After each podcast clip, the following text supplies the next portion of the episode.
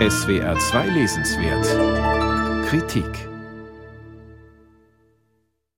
Als der schwedische Autor Stig Dagermann mit 23 Jahren nach Deutschland reist, sieht er das Leid in beinahe jeder erdenklichen Form. Ihm begegnen Familien, die in Kellern hausen, in Bunkern oder in ehemaligen Gestapo-Gefängnissen.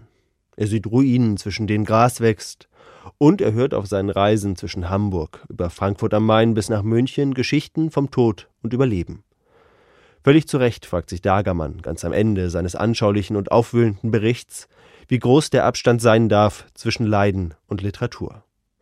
Für viele Deutsche, die er trifft, ist das Leid damals noch zu nah, um darüber zu sprechen.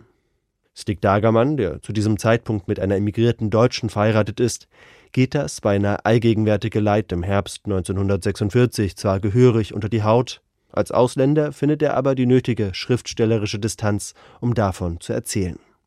Insofern erweist es sich als Glück, dass die Redakteure der schwedischen Tageszeitung Expressen keinen Journalisten nach Deutschland schicken, sondern den damals aufstrebenden Jungschriftsteller Stig Dagermann.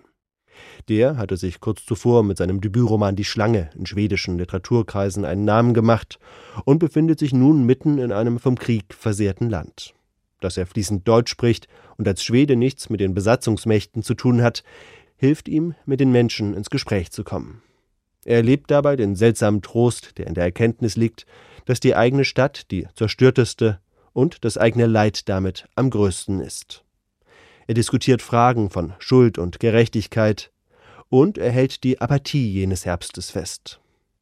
Eine Frau, die er trifft, formuliert sie so: Wir haben das Gefühl zu sinken und dass es bis zum Grund noch weit ist. Insofern beschreibt der Herbst im Titel von Dagermanns Buch die Stimmungslage im ganzen Land. Es muss mindestens noch ein langer, kalter Winter vergehen, bevor es einen Neuanfang geben kann. Durch seine deutsche Frau und deren Familie weiß Dagermann, dass nicht jeder ein glühender Nazi war. Er ist sich der verschiedenen Stärkegrade von Schuld bewusst und erkennt, dass die damalige Trostlosigkeit auch die betrifft, die gegen Hitler gekämpft haben. Diese Antifaschisten erscheinen Dagermann sogar noch heimatloser und besiegter, als es die nationalsozialistischen Mitläufer jemals sein werden. Dieser differenzierte und übrigens immer auch selbstkritische Blick macht die Lektüre seines Buches auch nach Jahrzehnten noch spannend. Zudem muss man Dagermann unerschrocken nennen, denn das, was für andere, namentlich Ärzte und andere ausländische Journalisten, unfassbar ist, lässt sich für ihn sehr wohl beschreiben.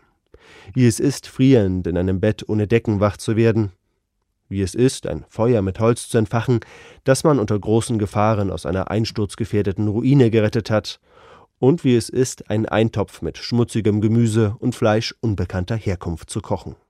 Überhaupt verdichtet Dagermann und spitzt zu.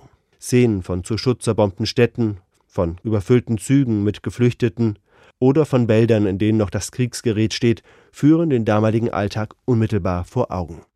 Die Neuausgabe im Gugolz Verlag ist eine lohnende Wiederentdeckung, gerade weil die Deutschen ungern auf diese Zeit unmittelbar nach dem Krieg schauen. Das hat auch der Historiker Harald Jehner festgestellt, der in seinem Buch Wolfszeit die Jahre 1945 bis 1955 beschrieb.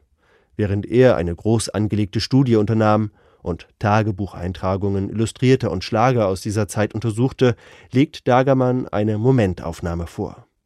Diese deckt sich mit den Schlüssen, die der Historiker Jahrzehnte später schließt. Viele Deutsche wollten Opfer sein.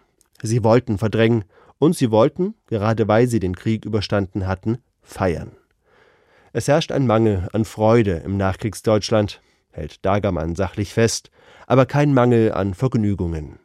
Seine Berichte aus diesem Nachkriegsdeutschland, die nun mit einer Reihe von Briefen und einem Nachwort wieder bei uns erscheinen, sind nicht nur eine aufschlussreiche und packende Lektüre, sie sind ein Zeitdokument ersten Ranges. Stieg Dagermanns Bericht Deutscher Herbst ist im Gugolz Verlag erschienen Paul Berf hat ihn aus dem Schwedischen übersetzt. Das Buch hat 190 Seiten. Es kostet 22 Euro.